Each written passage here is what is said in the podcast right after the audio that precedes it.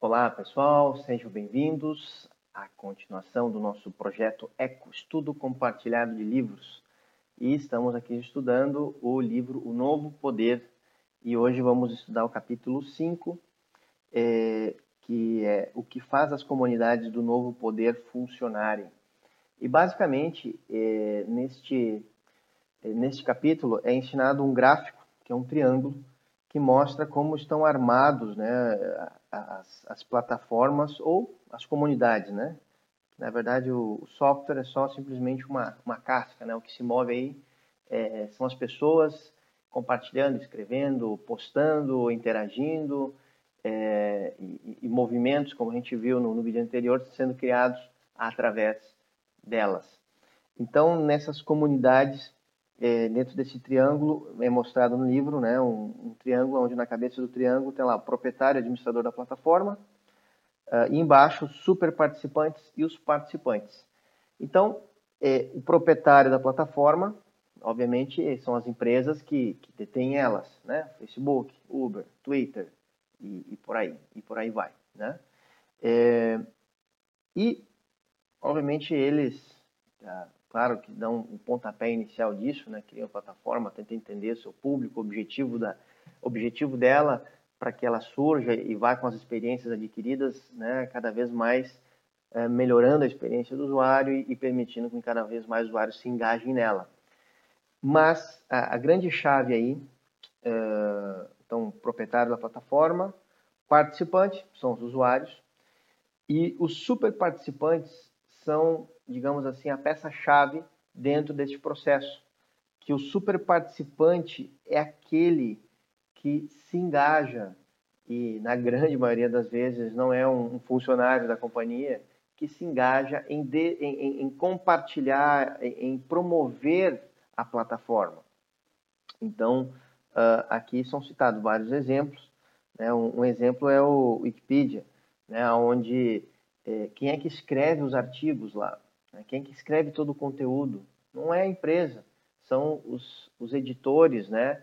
as pessoas que livremente na internet vão contribuindo, escrevendo, uh, compartilhando informação lá, aprimorando é, e, e, digamos assim, elas mesmas engajando, né? Todos ali eh, a usarem a plataforma e criando conteúdo que é usado uh, para ser a base de consulta.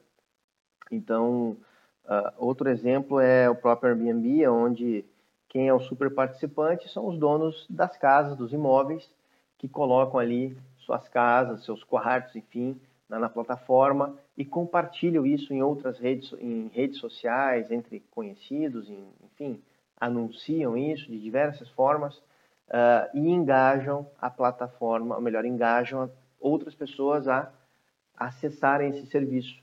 Né? Então, é, no caso do Uber, são os, os, motoristas, no caso do 99 Táxi, é, ou aplicativos de táxi, os taxistas, é, os motoristas em geral, né, nesses aplicativos de, de locomoção. Então, eles são os promotores, eles são os, os super participantes dentro desse, desse conceito.